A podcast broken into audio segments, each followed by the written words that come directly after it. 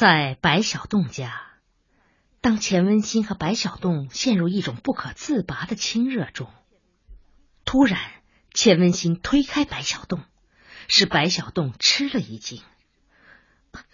有声音，嗯，声音，对，见鬼，这儿哪来什么声音啊？你听错了，我听得清清楚楚的。是什么样的声音？说不准，悉悉索索的，好像是老鼠在抠木箱子。你的耳朵倒真尖！我这间屋子里是有老鼠，最近才有的。哎呀，这么漂亮的屋子，怎么会有老鼠呢？啊，是从阳台上进来的，阳台和邻居家连着。这真讨厌，得赶快消灭。是得赶快消灭，不过现在不行。白小洞拦腰抱起钱文新，在空中旋了一个圈儿，随后向客厅走去。哎呀，放下我！不放，真的不放。当然真的。那我要喊了，喊吧，喊吧。我真的要喊了！钱文新果然张开嘴，做出喊的姿态，但却没有声音。客厅有一张长沙发，白小洞不愿意在卧室里亲密，毕竟卧室是一个神圣的地方，在那个神圣的地方贪欢，不仅亵渎了枝雅。同时，也亵渎着钱文新。有些事情用清晰的语言是说不明白的。但是钱文新不想，他没有兴趣。白小洞很低声下气的说：“求求你了，我也求求你。”钱文新说，平静的睁大眼睛。接下来是一阵长时间的缠磨。当缠磨完毕，白小洞起身去厨房倒开水时，突然意外的怔住。大门是开着的。他诧异的朝楼梯及走廊看看，什么也没有。他关好门，关好之后又不放心的拉了拉，直到确认关上了，这才走进厨房。往很浓的咖啡里冲兑了开水，又加了两块糖，用调羹搅匀。走回客厅的时候，钱文新正对着镜子梳头。刚才白小洞只顾诚信，把他的头发弄得很乱。你们男人到底是怎么回事？指什么？为什么对这种事情？这么有兴趣，女人没有吗？嗯，或许有吧。怎么叫个或许？嗯，有些女人可能有，或者在某种特定的气氛环境下有，但一般而言，我们不喜欢这个。不要说我们，你怎么知道别人不喜欢？好吧。那就说我，对我来说，那种事情总觉得很丑，不干净。我喜欢和你手挽着手散步，喜欢听你说话。听你说话的时候，我会一连几个钟头眼珠不转的看着你。那种时候，我真正体会到了什么叫幸福。嗯，可能。男人和女人是有差别啊！来喝点吧。白小洞把冒着热气的咖啡递过去，钱文新接过杯子，饮了一口。苦吗？不。白小洞端起自己的杯子，也饮了一口，突然想起，啊，刚才我们进来的时候，关门了吗？啊关了呀，关严了没有？这我怎么知道？是你关的。哦，我刚才去厨房的时候，发现门是开着的。真的？那多危险！是啊，糊里糊涂的，大概是我进门的时候只顾瞎激动了。钱文新想了想，突然羞红了脸。要是有人进来看见，那可就愁死了。赵之雅去了医院，医院里人很多。按理说，星期天医院只看急诊，所以病人不会多。但从今年三月份开始，为了适应患者的要求。医院的医生们可以利用星期天来加班，以弥补平时的人手不足，而这一天付给医生的报酬也比平常日子里高出许多。于是乎，医生们在这一天里格外尽心负责，而这一天病人们也来的又多又勤。虽然事先就知道这种情况。但赵之雅看着来来去去的病人，仍然由不得奇怪的想：究竟从哪儿冒出来这么多的病人呢？如果不是由于有这么多的病人，如果不是挂号要排队、门诊要排队、取药要排队，他也许早就来检查病情了。上班忙，下班更忙。对于一个有责任心的女人来说，任何时候也不会无所事事。她实在是抽不出身。早在一个月前，有些热心的同事就一再提醒他早做检查，并暗示特别要小心癌症，但他只是淡然一笑。不错，癌症是可怕，但他坚信他不是癌症。他还不到四十岁，怎么可能得那种病呢？何况从家族的遗传史来看，他的几代亲人从没有得过癌症。爷爷活了八十四岁，无疾而终；祖母活了九十一岁，肾衰竭而去；父亲已经六十七岁了，身体健康的像只有五十岁。而妈妈虽然年轻时就体弱，但至今六十四岁，仍旧为家中操劳着一切。直到近一个星期，胸闷、胸痛的越来越严重，赵之雅才真的担心了。挂了专家门诊号，又排队等，终于轮到他坐在那位冰餐白丝、面容和善的老大夫面前。时间已经整整过去了一个半小时。老大夫问：“啊，哪儿不舒服？”于是他叙述了自己的病情。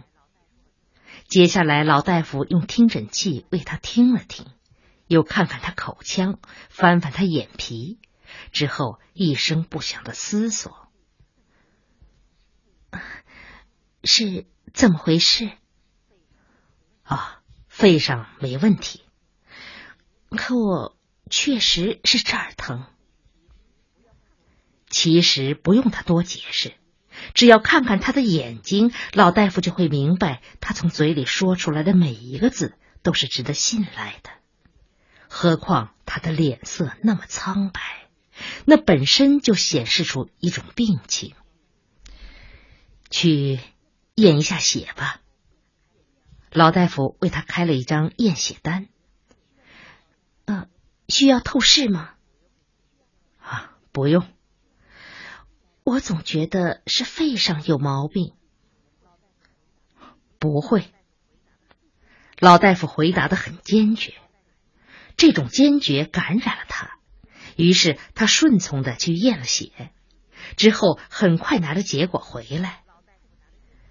老大夫拿着验血单，一声不响的看，看了半天，仿佛总也看不明白。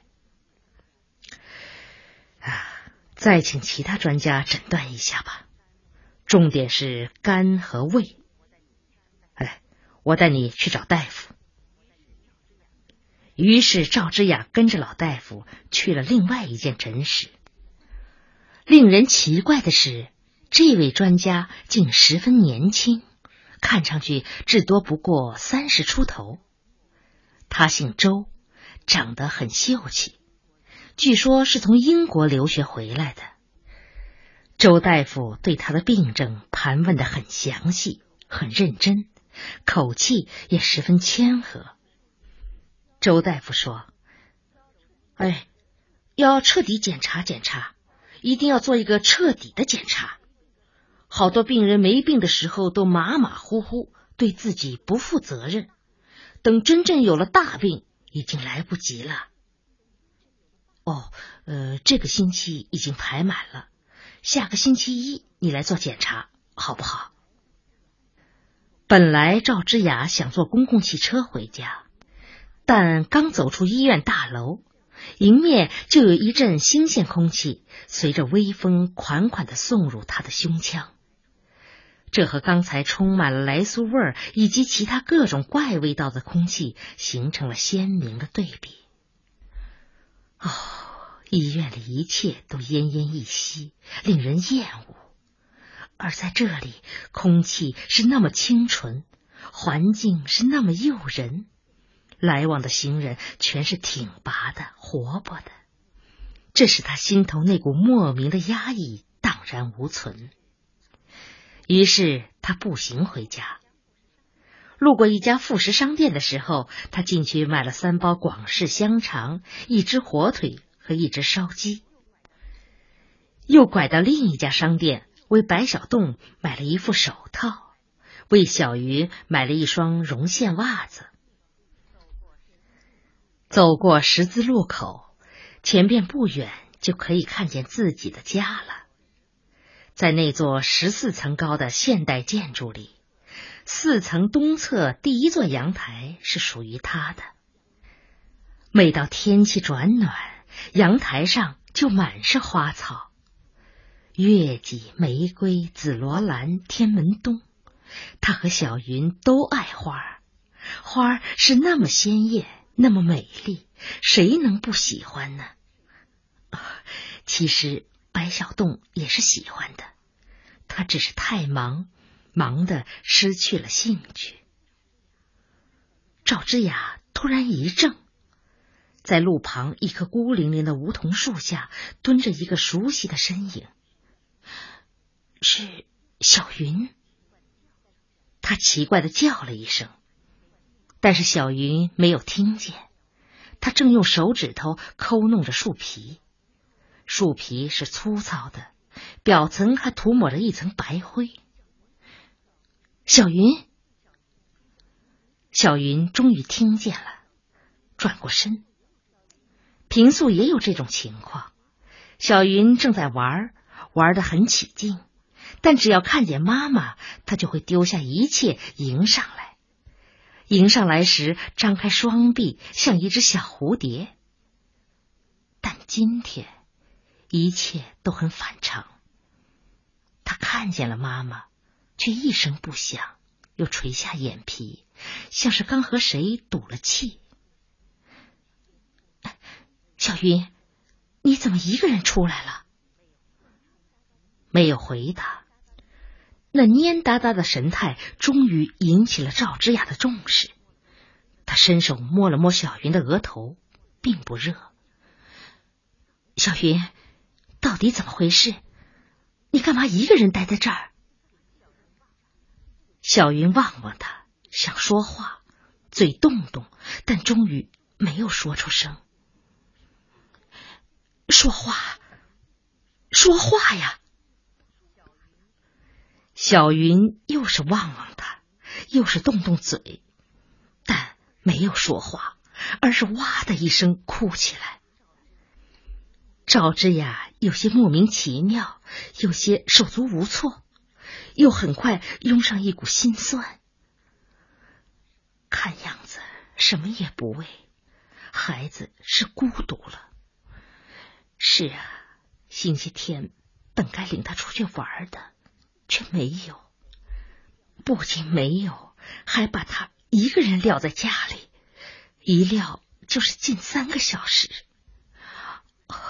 很可能他现在还饿着肚子呢。他蹲下身子，抚摸着小云的头发，为她擦去脸上的泪水。走，跟妈妈回家去。小云乖乖的答应了。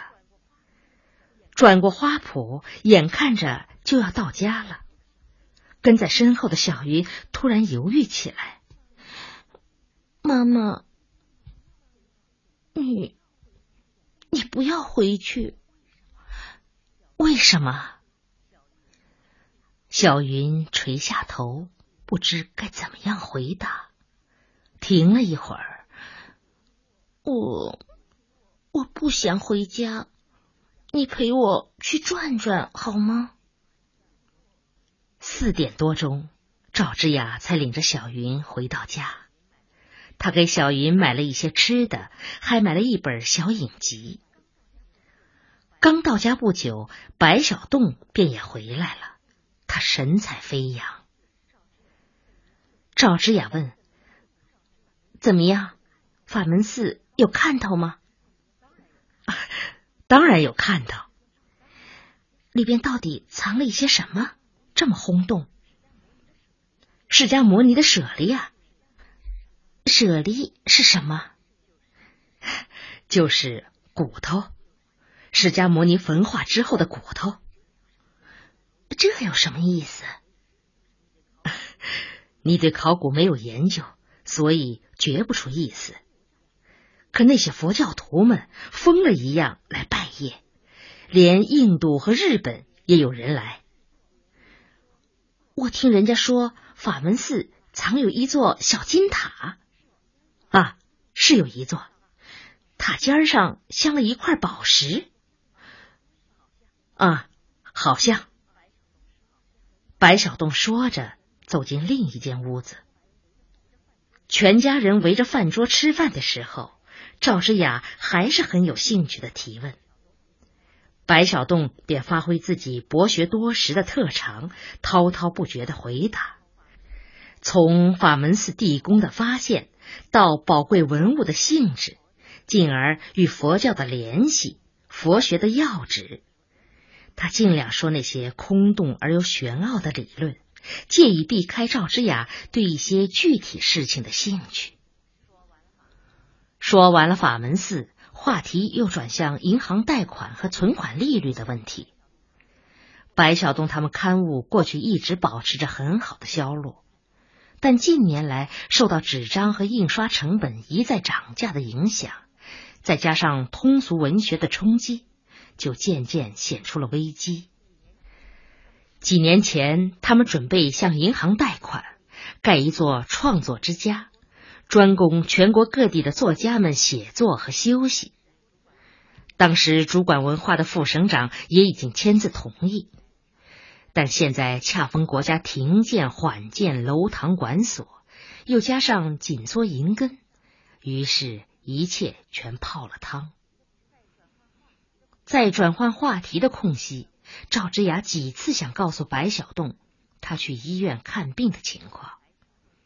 但白小洞弹性是那样浓，他始终插不上嘴。白小洞突然发现小云蔫蔫的，很不精神。哎，小云，你怎么了？没怎么。我都吃了两碗饭了，你连半碗还没有吃进去。我不想吃。于是和赵之雅一样。白小东伸手在他额头试了试，啊，是不是不舒服？小云摇摇头。白小洞不放心，过了不到两分钟，又问：“你肯定是哪儿不舒服？来，告诉爸爸，有哪儿不舒服？我哪儿都舒服，哪儿都舒服，为什么吃不下东西呢？”赵之雅提醒：“会不会是积了食？”于是白小东命令：“来，把舌头伸出来，让我看看。”小云却不理会：“伸出来呀？小云只好伸了伸，重申，我根本就没有看清楚。于是小云又伸了一下舌头。白小东看了看，他的舌头是有些发红，不过又好像没有什么不正常。想了想，不想吃就算了，不要勉强。于是小云放下筷子。半小时以后，当白小东吃完饭，帮着芝雅收拾好碗筷，走进客厅时，发现外面天已经全黑了。客厅没有开灯，光线很暗，气氛安静的像没有一个人。白小洞在朦朦胧胧的光线中看了好一会儿，才发现小云一动不动的倚靠在沙发上。这个孩子睡觉也不盖条毯子。他拉上窗帘，打开灯，突然发现小云大睁着眼睛。哎，你没睡呀？小云不作声。已经一个多钟头了，他始终提不起精神。这种情况可是绝无仅有的。到底怎么回事？白小洞真的不安了，挨着他坐下，想了一下，来，小云，我给你试试体温。他站起身去拿体温计。我没病，是什么体温？没病，为什么不说话？我不想说话。白小洞疑惑的看看他。或许他是真的不想说话。不对，小孩子不存在这种事，他们不像大人，需要默默的思索，需要安安静静的养神。他们要么乱蹦乱跳，要么蔫蔫哒哒。而一旦蔫蔫哒哒，那就准是有病。问题在于他们年纪小，病了而不自知。可是小云会得什么病呢？不发烧，不呕吐，很可能这只是一种生病的前兆。哇，今天外面那么冷，他和芝雅一早出去，说不定受了些风寒。